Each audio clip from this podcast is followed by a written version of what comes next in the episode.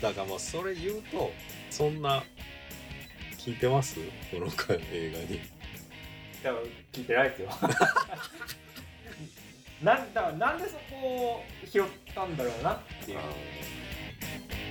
活躍自分なタイムチどうも、慎太郎です。どうも曽我です。ワンピース考察チャンネルへようこそ。あ、間違えた。間違えました。この番組は映像業界で働く編集マンとアニメ業界に携わる構成作家が映画について話すラジオです。まだ流行ってんすか？ワンピース考察チャンネルいや、わかんないですけど、なんか、あの、パワーワードだなと思って、俺。ちょっと気に入りました。なんかでも YouTube とかでもあああありますね。あの僕たまにですけどあのー連載してた頃は「進撃の巨人」系をちょっと見てましたよ。なんかにっちゃんあごっちゃんとかはね昔からやってますよね、ああだこうだ言ってて。強さ議論すれとかじバ バキで一一生やってますか？いまだに。ゃん発言とかを拾ってって。まあ強さ議論はね多分マーベルもありそうだし。だああ現代だね。ってもうエターナルズ入ってきたらもうインフレやばいでしょ。確かいやもうサムスとかがもうなんかシューって下の方に行っちゃいますからねあれね。にまあそう。だってエエターナルズの親玉みたいなやつ地球ひねり潰してましたもんね。やろうと思ったし。でかいからまあちょっとえー、そんな楽しいトークもいいんですけども。はい。えっと今回特集するのはネットで今話題になっております。大怪獣の後始末ということではい。荒れ模様が予想されますけども。あらすじをじゃあお願いします。はい。人類を恐怖に陥れた巨大怪獣がある日突然死んだ国民が歓喜に沸く一方で残された死体は徐々に腐敗膨張が進んでいく。このままでは爆発し一大事を招いてしまう。そんな状況下で死体処理を任されたのは軍でも警察でもなく3年前に姿を消した特務隊員帯名新だった。という内容になっております。ではまず総評なんですけどもはい、えー私からえっとですね予告編を見た時にまあここっち系だろうなと思ってたわまあまあね。うん直球ではないのは。そうそうそう。やっぱこうずらしてきてやるんだろうなと。で明らかに「シン・ゴジラ」を意識してたし、まあ、それをねそのまんま真っ向勝負しないだろうなと思ってたんですがここまでの案件だったとはね おどういうことですか？まあ言葉選ばずに言いますと見える時代だったな ね。ただねただまあ言いたいんですけどまあいいとこもあるんだぞというねうんことをちょっとまあ言いたいと思いまして、まあ、まず最初に僕らちょっとこの作品いいよねと。でちょっと見に見ましょうっていううん。風にまあ盛り上がったのはまずコンセプトはいいじゃないですか。うん。その「シン・ゴジラ」で言うと、まあ、そその後を描いてるわけでしょ。あの死体処理どうすんねんっていう発想は、まあ直結と言っても過言ではない。まあ、かなり原作の序盤の方ですけど、えー、と今「怪獣8号」っていう作品が「ジャンププラス」ですごい大人気なんですけどまああれの主人公っていうのもちょっと,、えー、と今回ね山田君演じてる帯名新新た的なポジションから始まっていくわけ。でそれがヒーローになっていく話。なのでちょっとなんか、まあ、そういう関連性も意識しながら僕は見てて怪獣映画の脱構築みたいなことをやるんだろうなって思ってたんですよね。予告編見た時に。でそういうのは僕はすごい大好物なんでキャッキャッと期待しながら行ったんですけどうんなんですかねコント大怪獣の後始末ですよねこれね。えっ、と僕が今映画見たの結構早くって多分公開2日目ぐらいで見たんですけどもうね初日の段階からネットでちょっとなんか炎上してまして。すごいよね。だトレンド入りしたんだもんね。すごい。そう。不不運な形でねでまあそれを見見ずに、まあ、自分がね劇場で見るまではそういうネットの意見は見ずに行こうと思って行ったんですけどまあちょっとこのトレンドの入り方はやばいなと。身構えながら行きますよね。まあちょっとね。そうなんですよ。で僕ね最初の方はまだいけたんですまああこんな程度かみたいな。そんな令和のデビルマンって言われるほどかみたいな感じでね。まあまあ見れてたわけですよ。でも時間が経つにつれねこうギャグがくどいんだな。そのこすってくるでしょ？何回も同じようなギャグを。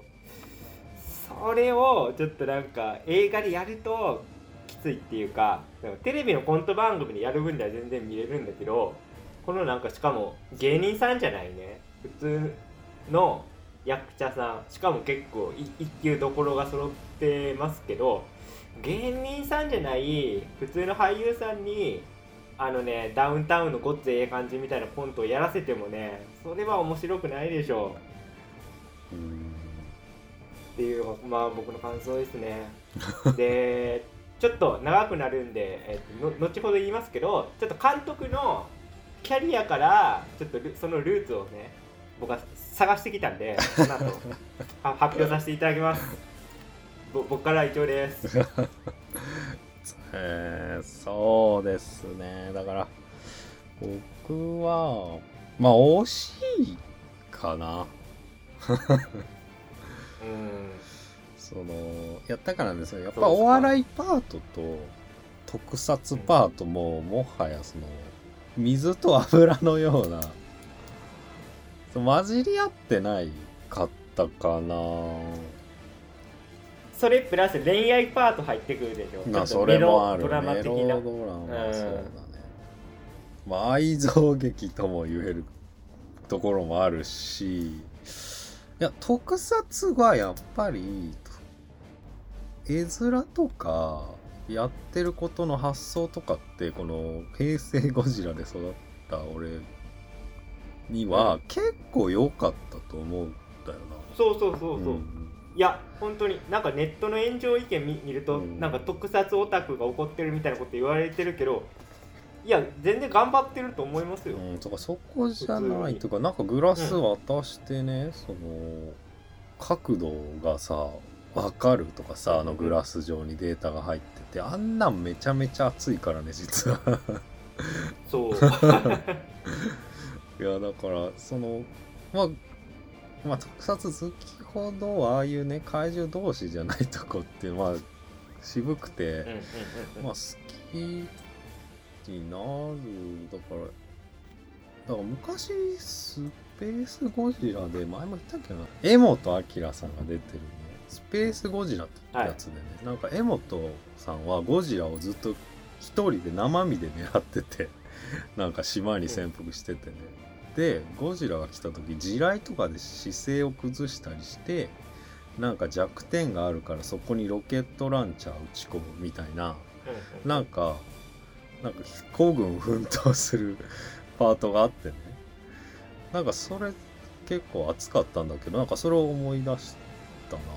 で江本さんはその後結局その熱い思いを買われてスペースあとモゲラかあの軍のロボットに乗ることになるんだけど、まあすごい大抜擢なんだけどまあそれを思い出してねあのなんかどう対処動く怪獣じゃないんだけどどう対処していくとかなんかオペレーション組み立てていく感じはすごい良かったと思いました。山田君演じる小日向、ん。まあ、隊員が乗ってるバイクとかもああバイクね。結構ちゃんと作ってますよ、これかっこよかったよね。うんちょっとでかかった僕はちょっとあのメカキングギトラらがすごい大好きであれも結構なんか未未来ガジェット的なやついっぱい出てくるんですけど あれ結構意欲作だよね。意欲作未来人来るからね。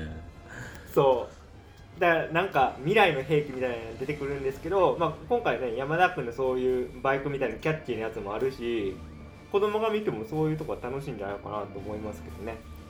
だギャグパートがねもうあの内閣が、まあ、まず一つドヤ感があるから、まあ、ちょっときついのと、まあ、同じネタこす面白くないのにこすってるのとあとなんかあの場をなんか舞台演劇みたいに見立ててなんか結構動きとかなんか工夫したような雰囲気が出てたんだけどなんかそこじゃないっていうかもうだったら映像で見せてた「シン・ゴジラ」とかの方が全然前衛的だしなんか、うんだからおもんない舞台演劇見た感じですね。はっきり言って。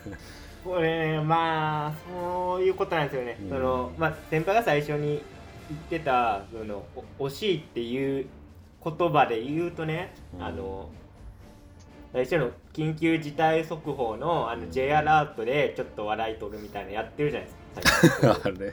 とか、まあ、そういうのはむっちゃいいじゃないですか。でなんかちょっとコロナ対策っぽい感じにも、まあ、見えるようなその政治劇もちょっと入ってくるしチャレンジしようとしてるなんか出発点はめちゃくちゃ うんまあ好感を持つんですけそのど、話でだから言っちゃうとなんかこうあれだよね緊急事態が起きた時のシミュレーションうん。が序盤最初に描かれててね。まあそこに関してはなんかこう東日本大震災もあったし、まあ、コロナもあって、なんかまあいろんな作品で出てくるけど、まあ、だいぶ精度が高くなってきてるよねなんかシミュレーションとしてはね、想像とはいえ、そうですね、うん、まあなんだ まあ総評としてはそんなとけどこですか、まあとりあえずはい。えー、まあどっから見ていきましょうかね。まあまず、えっ、と、浜田岳さんがちょっと、あのポジションはどこなんだろう。内閣参与的な、違うな。でも内閣参与的なと総こ。理大首臣首相、まあ、あれだよね「シン・ゴジラ」で言うと竹野内豊えっと、総理秘書官ですちょっと今、公式ホームページ見ましたが、秘書官で、まあ、これは結構キーマンなんですけど、西田さん演じるその総理大臣と序盤でなんか話し合うシーンがあって、で、まあ、怪獣どうするかみたいなこと話してるんですけど、そのつ机の上の付箋的な紙になんか、うんうんデウス・エクス・マキナって書いてあるうんんですよ。うん僕あの昔「エクスマキナ」っていう映画があってでその時にエクスマキナ系のやついろいろ調べてて、まあ、この用語もその時に知ってたんですけどあの、まあ、いろんな意味があるんですけど多分この映画の文脈で言うとその舞台演劇の時に結構使われる専門用語でその物語がこう、まあ、どんどんどんどんいろいろと展開して、まあ、収集につかなくなった時に最終的になんか神的なパワーを持つデウス・エクス・マキナなんで、まあ、機械仕掛けの神って直訳したらいいいいんですけど、まあ、そういうような神的なやつが、まあ、舞台にこう降りてきてですね全部をまとめて終わらせてくれるみたいな、まあ、いうふうに使われるんですよね。でまあこれは完全に監督が意図してやってることで、まあ、ここから分かるのはすごいネットで叩かれてますけど、まあ、監督の計算通りではあるんだなってことですね。うん。あの終わり方含め。完全にデビルマンと違うのはデビルマンはああしたくてああなってるわけじゃないので。けどこの今回の大怪獣の後始末はこのバランスにしたくてこうなってるんで、そこを一緒になんかするのは違うんじゃないかなっていうふうには、まあちょっと個人的には手抜いたりとか悪ふざけでは全くないよね。うんうん。まあでもそのデウスエクスマキナ、まあ、そのまま言うっていうセンス そう。なんだよな。いやそれどうやられそのその年でどうやることでもような。いやそれはそのことのネーミングなので。だってだって曽我君書く時だってはずいっしょこれ言う言うってなったら、いややらない。だから まあだからこれはうん。コントなんですって。ああそこも含めて。まあテレビのコント番組で見て言うところのそのテロップにしますよそら で薄エクスマキナすごい。でかいフォントでこれ聞いてきますねっていう。そのセセンス。えっとですね。これあの三木聡監督の映画は実は僕今回ちゃんと見たの初めてでうん。あの今までテレビドラマでやってた「時効警察」は見てたんです。うんうん。でまあこういう感じの、まあ、作風の監督なんだっていうぐらいの、まあ、理解で止まってたんですけど今回ねあのむちゃくちゃ松本人志監督の大日本人に似てません？やろうとしてるこうん。と特撮ものの脱構築って意味では。でそこでなんかなんかあるんじゃないかなと思ってねウィキペディアを調べていくとですね、えー、ともともとまあ三木聡監督って放送作家上がりなんですけどやってましたね。ごっつええ感じをね。でしかもエキセントリック少年ボーイの作詞もしてます。ええ。つまりか完全にエキセントリック少年ボーイ的なことです。今回やりたいの。あれはヒーローもののパロディだったわけですけどエキセントリック少年ボーイ。作風はこうルーツをたどっていくとむちゃくちゃ納得感があってなんかね自分の中で腑に落ちたんですよね。時空警察のイメージ本当あじゃ時効警察のイメージしか本当なかったんでうん。あもともとこっち系の人なんだっていうか他にもあの笑う犬の生活とかもやってるんで、まあ、結構ねコントには造形がある人なんだなっていうのが分かりましたね。うん。だから最近覚えたのかな？デウス X マキいやいやいやいやいやあでもインスタント沼はうんまあ映画だったけど。ああ見てるんですね、うん。え麻生さん。ー、はいはいはい。家族のうん。まあ、これも言っちゃうと最後怪獣みたいなの出てくるんだよな。あそうなんだ。だ最後のぶん投げ方は確かに似てるかもしただ松本人志監督の大日本人と比べるとその最後は弱いよね。見せないしね。結局その山田君が変身した後って。ああまあまあだから光になったってことでしょ。うん。変身して結果光になりましたってことでしょ。まあウルトラマン光の戦士だから。うん。まあ、シルエットは出てたしね。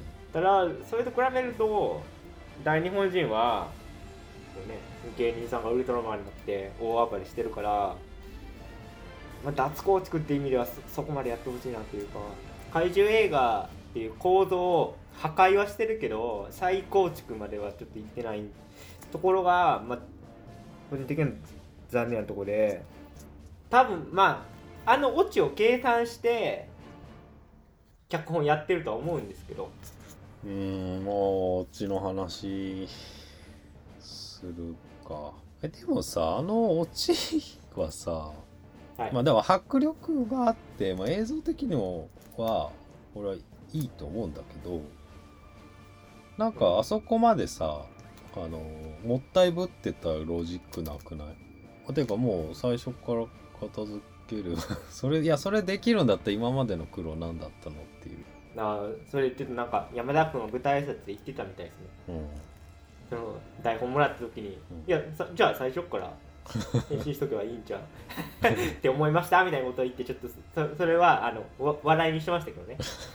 あちょっと山山田君偉いなと思ってちょっと好感度上がりましたけどまあそういうことなんですよ、まあだからあのうちの問題点はそこだよ。うん、いやなんかでも理屈つけれつけようと思えばつけれるもんなのにまあそれないよ。ちょっと僕の、まあ、意見ですがコントでほんまに15分ぐらいで終わるような内容を2時間にしなきゃいけないからまあいろいろ 恋愛パートとか入れてるわけです。でそのなんか映画の尺に耐えれてないんじゃないかなっていうのがやっぱ感想としてできちゃうしどう どうなんですかね。やっぱ山田君主演で土屋太鳳ちゃんヒロインだからやっぱ恋愛要素はマストだとしてもこんな昼ドラみたいにしないでしょ。普通に考えたら。結局浜田岳何したかったか分からんもん。なんかねその山田君に嫉妬してるんだろうなっていうのは分かるけどでもなんか自分も浮気してるしみたいな。よくわかんない。そうだから土屋太鳳ちゃんが山田君のこと好きやからまあそれに嫉妬してみたいな。ことなんかなとか最初思ってたけどなんか自分は自分で土屋太鳳の後輩と浮気ししてるしじゃあまあ他方でじゃあ土屋太鳳どうなんだっていうと山田君とキスしてるしまあお似合いのカップルなんじゃないかなっていう。なんか別に。なんかピュアだな。いいやだからなんでメロドラマにしたのかなっていうとこのことが好きでもまあ別に浮気はするんじゃ。まあでも政治的な方あの一つの方法ではあるけどね、ああそういうこと？あの浮気には愛愛がないんだと。うんまあでも半々でいいんじゃない別にそれくらいは別に息を吸うようにすることがあってもそんな体制に影響ないと思うけどマジでうんまあ野心だよねまあまず一つはねそうまあそれはそうなんですけど普通でもさあそこまで浜田岳悪者描いてたら主人公サイドはいいもんに描きませんあでも最後の最後はなんか複雑じゃない？最後が浜田学は泣いてたしさ。そう。そう。複雑なんから野心と俺が見たのは野心とともに山田君の正体も明かしてやるぞっていう、そう、うん、そうでしょ。そうだ断片的な情報は多分掴んでるのを唯一掴んでて。だからむしろは浜田が学的にはお前がやれば解決するんやから早よやってくれみたいな 風にも読み取れましたよ。最後の涙を見ると。そうそこまで。そこいやだって深浜田学は唯唯一気づいてたでしょ気づいてそう唯一疑ってたんじゃない？うん、気づいてたってほどでもないんじゃい？や僕気づいてたと思うけな。いどえ？そこまでのだって確たる情報はないじゃんどこにも。それを自らの手で引き起こしたスイッチを押したのは浜田学なんじゃない？だからその光の巨人にさせたのは浜田学だからまあキャラクター的はに浜田学はいいと思うだってこう選選選ばれし者みたいなの盛んに言ってた。だから僕ある程度目星はついてたんじゃないかなと思うんだけど。いやだからそういう文献とかなんかそういう断片的な情報あるけど、確信が得られないからあの状況に持ってったんじゃんうん。それが浜田学の手腕まあ、だからうん。その確かめる状況に持っていくのが浜田学のキャラクターのかっこいいと思う。発露させたのは浜田学と言っても過言ではない、うん。まあ発露させたのはいいけどなんでもったいぶってたのか尺持たせるために。人間やめなきゃいけないのかなあれやったら。どうなんでしょうね。も戻るのに3年かかる3年。また。うん。3年ネタをだからだから僕結構これ見た時にやっぱなんか浜田か学に感情移入したんですよ最終的にね。でも完全に土屋太鳳ちゃんは同情で結婚しましたってことでいいんですかねこれね。そうするともう惨めな男じゃない完全に。浜田学君は。まあ惨めだよね。惨めだよね。だからこの3人の三角関係は僕結構あのこの映画の良かった点でうんなんかぬるい恋愛じゃないからそこはまあまあって感じかないやちょっと話してて思ったんですけどこのなんか3人まあこれ多分映画全体もそうだし特にこの3人のシーンはそうだと思うんだけど浜田岳と土屋太鳳の家なんで電気つけないんですかね？むっちゃ暗いんですよ。いやいやほんまつけないでしょ電気。だからまあそれ意図的に演出してると思うんですけど暗い暗い家。幸せのない家庭みたいなところだと思うんだけどそれまだわかるんだけどそのね僕あの政府サイドがまあだから政府サイドがお主にこうお面白パートになってるわけですよもう完全にそうだよね。まあ面白くないんですけど まあ完全にここは「シン・ゴジラ」パロディ舞台じゃないですか。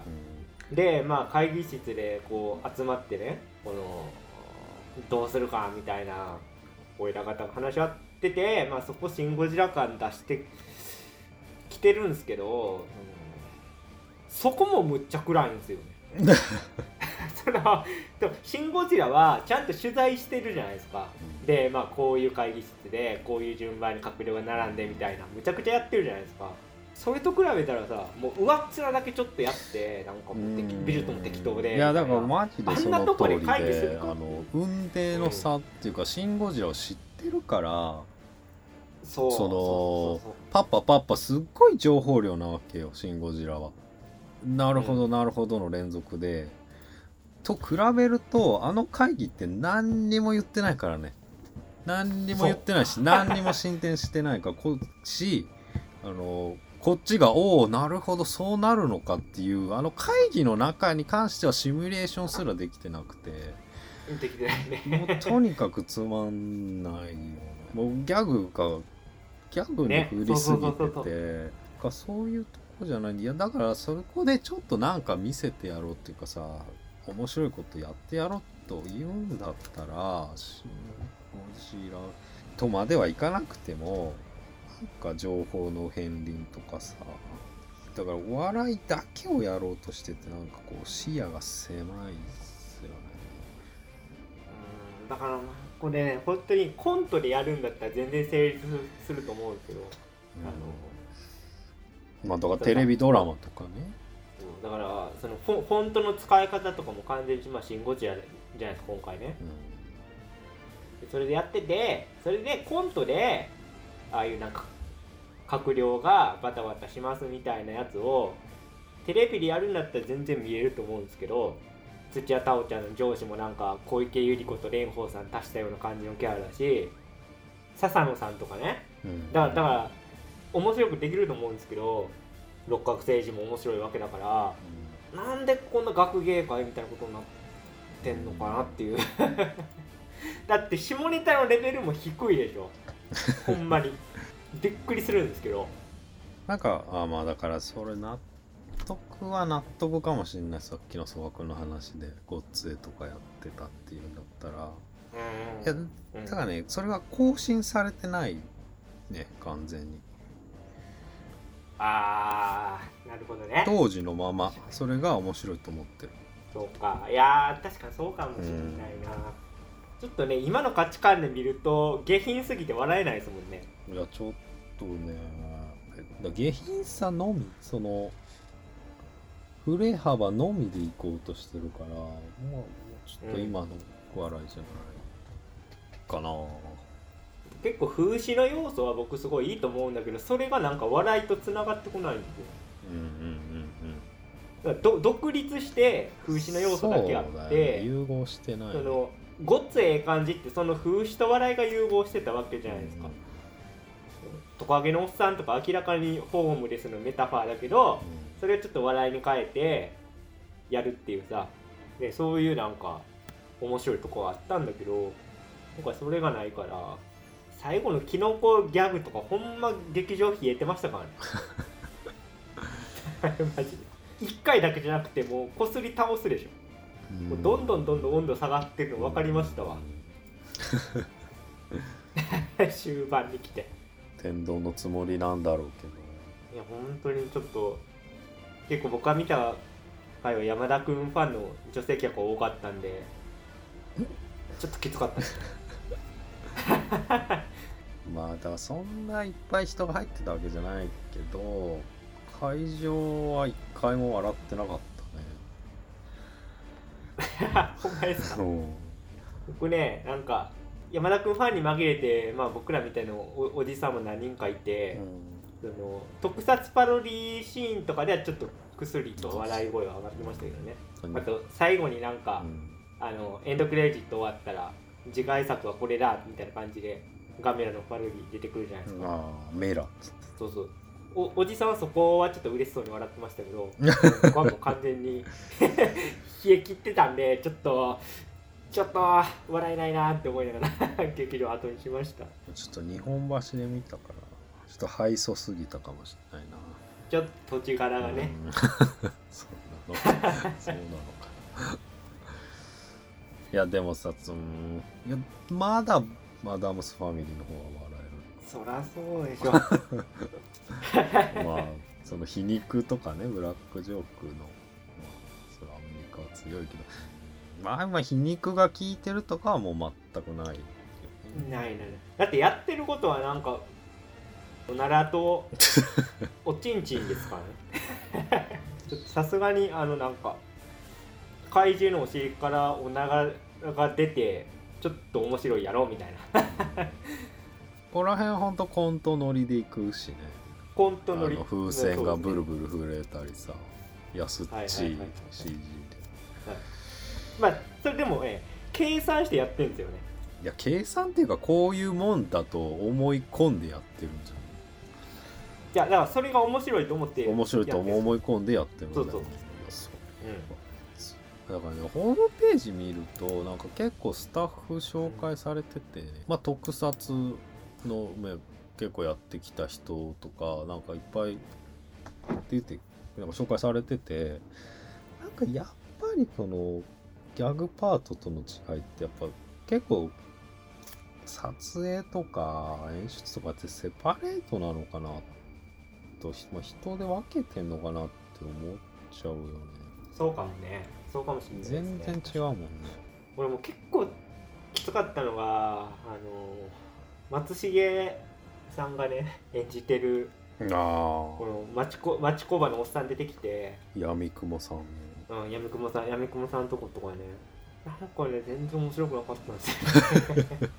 まあ、その、あのパートも、実は特撮とギャグが多分融合してるパートで、ゆえになんか中途半端だったんじゃないかな。なんかそのねやみくもさんのロジックの部分は全然いけるそうそうそう。それ特撮パートだよね。特撮チームだから。そうそう。うん。なるほどなみたいな。だからそうか焼肉の原理かみたいうん、な。納得感ちょっとあるし。あでもさちょっとあの闇雲さんさちゃんと働いてる人だよね。ああはならなくない？それはホームレスじゃんそれ。いやだからそうそういうノリというかねあとあの染谷くんがやってる YouTuber 的なやつって出てきてまあその人のちょっとなんていうかなその人にこう菌が感染してですね体中にキノコが生えていくと。染谷君でもよかったけどなんかこう一攫千金狙う感じはまあ本当にちょっとの脆弱しかないけど。そこはいいんだけどそそ染谷くんの裸にしてまあキノコでそれキノコじゃないですようんみたいなのをまあい連打していくじゃないですか。このノリはちょっとうん、いやだからちょっと前に話したけどこの芸人さんだとブラッシュアップされてくからそうですね。こういうことにはならないっていう話をちょっとしたと思うんだけどだからもう試す場所がないんだろうね。この人の立場だと。ね。うん。でこれやっちゃうわけだ。多分ね昔だとそのシティボーイズとかやってたからうん。現場にいたんだろうけど、もう完全に今キャリア的にはあー2000年代以降は監督でしかやってない芸人好きの作家もやってたんだ。やってる、えーやってるみたいですね。舞台とか、うん。そううん、そう袖そう。にいるみたいな。うーん。うん、だからねだす。それがなくなっっちゃったから、いやもう大先生になったから。いや絶対そうややった方がいいよね絶対。まあ、それか、まあ、本人で出ていかなくてもなんかね優優秀なブレーンがいればいけるんだろうけど。うん。まあでもそのキノコの詩もまあ、ちょっとギャグとあの特撮がぶつかる場面であそこだって気持ち悪いうわっていう見せ場なわけじゃん一つ。だって本当に気持ち悪いあれ本当は。で昔の特撮の名作「マタンゴ」とかあるわけでさ、特撮ファンはさおって思うわけだけど、まあ、結局一物の話に終始していやだからさほんまにあの雑なモザイクが全部こうあそうしかもモザイクがぴょぴょ動くみたいなさもういらんことしてるわけで。いらんよね。えじゃあ動いてるの？それは。そういうこと。じゃあキノコじゃないじゃんそれは。おかしいよね。その予告編にも入ってましたけどその怪獣の名前は希望ですみたいな。令和パドリーやってたじゃないですか。まあずっとあのノリなんですよねなんかねあんまシンシンクシンクってね浅いよね。うん。なんか形だけ真似てさいやちょっとな政治風刺ってやっぱそういうことじゃないんだよまあ僕全然そういう風神チャレンジしてるのはむっちゃすごいと思うんですよ。今のメディア状況もあるし。ただねないや ーちょっと志がないいや志がないからそうなってるし上上辺だけさ。でもわざわざ志なかったらまあ入れなくないですか。ちょっと多少はあるでしょ。なん。あると思いたい。結構な 結構おじゃあおって思ったなんかある。この揶揄は。いいやだからまあ J アラートは良かったよ。おいめっちゃ前やんけ。あのブーブークッションみたいなやつでしょ？あの安っちいやつでしょ？えそれボタン式なの？袋なのにボタン式なのって思ったけど。嘘くさ不正理さんやってる蓮舫プラス小池百合子みたいなやつも、まあ今の都政こんなんですねみたいな視線もあるし多分ね。今の政治こんなんですねみたいなのもあるんじゃないですか？多少は。あってほしいけど。なんかでもあんまりうんでもあんま悪いものとしても描いてないよレンレンフッツさんに関しては。悪いものとしては描いてないけど、まあ、バカな人としては描いてるでしょ。えでもレンフッツさん優秀だけどな。エンフスさん優いや優秀うーん優秀かな。優秀？いやバカバカでしょ完全に。あのなんかあアホのリアクションしてたし。あのリアクションはそれあの人の芸風だ ドヒャーみたいなあのほんまに。昭和の ドリフとかのあの懐かしい感じありましたけど。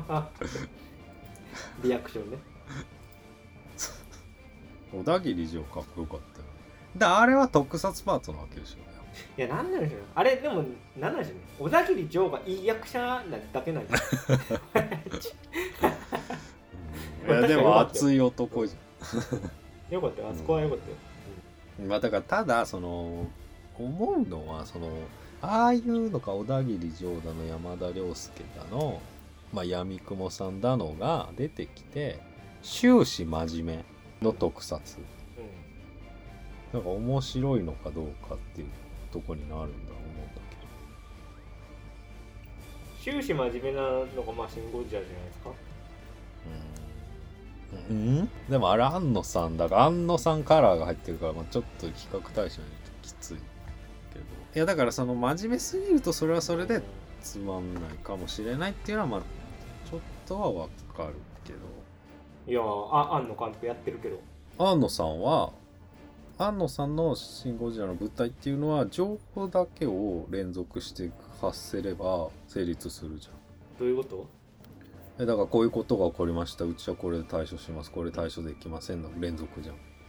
でもギャグはそうじゃなくない？お笑いはそうじゃなくない、ああそういうことか、うん、あその淡々とはできないんじーじゃあまあ全員芸人さんだったらいけると思いますよそれ。役者にやらせようと思ったらもう無理でしょ、まあ、芸人さんだったら全然いけると思いますよそのあだって芸人さんにいきなり面白い人やってくださいって言ったらそれできますけど役者さんで面白い人やってくださいって言ったらできないでしょ？相当演出側が仕込まないと。え？例えば誰がどのパートやるの？全然想像できないんだけど。その芸人さんがっていうの。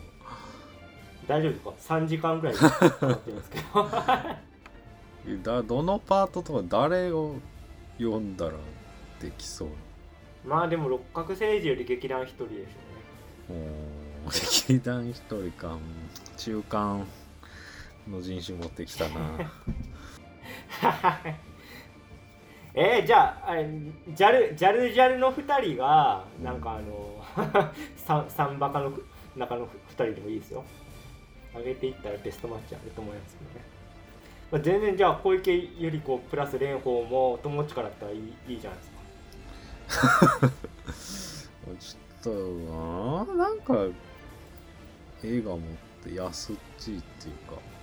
いやだってだってセーフパーカーも仕方ないでしょ。いやまあまあちょっとこれ結論出ないから。でやっぱ芸人出たところ俺救いようはなかったと思うけど。いやぼ僕ももちろんそう思いますけどこんな風にはなってないですまあじゃあ逆に今のままのキャストでもいいですけど多分3ヶ月ぐらいこう特訓しないと無理ですよ。いいやでも多分3ヶ月経った後には何が起こってる何が起こってる？の、うん、俳優さんに俳優の中に？俳優の中にっていうかまあ結果的にどうなる？まあもっともっと今の学芸会レベルではなくなってるでしうん。うん。まあだからなんか足し変な足し算をして、まあ、つまんなくなってるかもっていうのはまあわかるけどまああと本じゃないかな。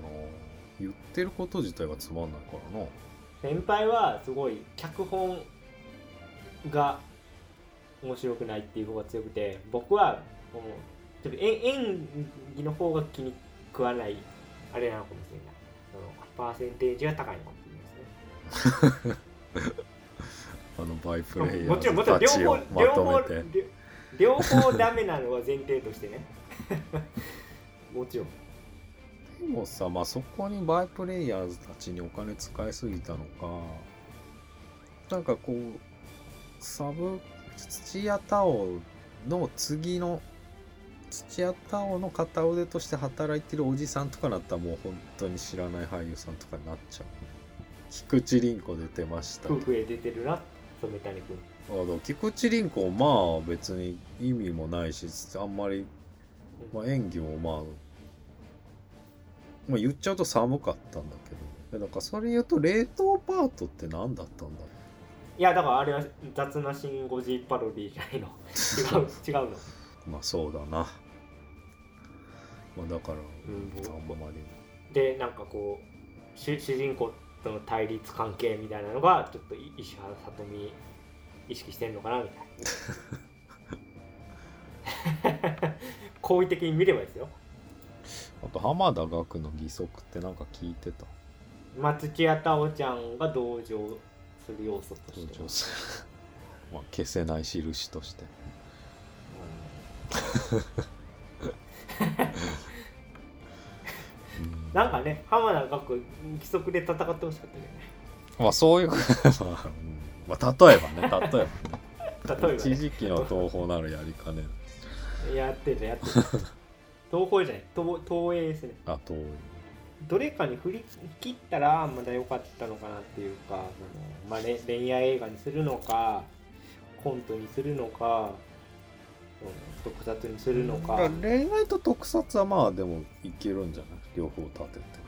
あんな特撮ものでやる恋愛にしたらヘビーだったけどねまあちょっとピュアな人が集まったらちょっと意味わかんないってなるかもしれないけどいやあの全然言わないけどなんか部屋暗いって話とか君が言ってたけど。むっちゃ暗いですよ。はい でもそれもあるけどあの俺ははその後浜田岳がコロコロを家の廊下ですでにコロコロさせてたことに憤りを感じたけど。あれそんなんありましたいやそれは玄関まで持ってって玄関からコロコロさせるもんやから。びっくりした。家の中汚い。そんなえ。あのコロコロってあれねキャリーバッグ。ー、ああなるほどいやーだからね「シン・ゴジラ」と「シン・ウルトラマン」をつなぐ?いやー名作ですね。これどうなんだろうな。監督ほんま撮りたかったのかな。多分なんか「シン・ゴジラ」までつなぎでみたいな。な東映シン・ゴジラで次シン・ウルトラマンですよ。どうしますか？庵野監督どうせかかるだろうっつって。なんか間になんか間に作れよ。そうそう。そういう会議があっそういうたんじゃな。い会議があったんだろ松竹と東映がやね。うなうん。結構動いてますよお金。そうだね。山田君主演で。人情ドラマの松竹と特撮の東映があって予告で出てた。ハードル上げる。どこじゃないですか？まあちょっと惜しいですね。いや本当に。うん。船頭がいない。技術はあるけど日本軍のようです。まあちょっと失敗の本質を読んでもらって はい。どこですかね。次回作はちょっと雰囲気を変えましてはい。ウエストサイドストーリーということで。やったぜ。やったスピルバーグだ。それそれこそデウス・エクス・マッキなんですよ。僕にとっては。ちょっとハードル上がっちゃいますけどね。大丈夫でしょまあね。大丈夫でしょまあ大丈夫でしょ僕スピルバーグ映画結構久しぶりなんで楽しみですね。あのレディープレイヤーう1以降見てないか1もしレディプレイヤー1はねブルーレイで見たんでね。ちょっとやっぱはいはいはい劇場で見ときゃよかったなって後悔したからちょっとウエストサイドはいますね。れない僕はちょっとレディープレイヤー1のオタクは現実見ろって説教を おやめとけよもういいんだよその話をちょっと説教臭かった説教臭かった説はありますじゃあ今日いいですかはいじゃあ今日はこの辺で、えー以上脱力キネマタイムズでした、ありがとうございましたありがとうございました脱力キネマタイムズそれはいいんですけどね。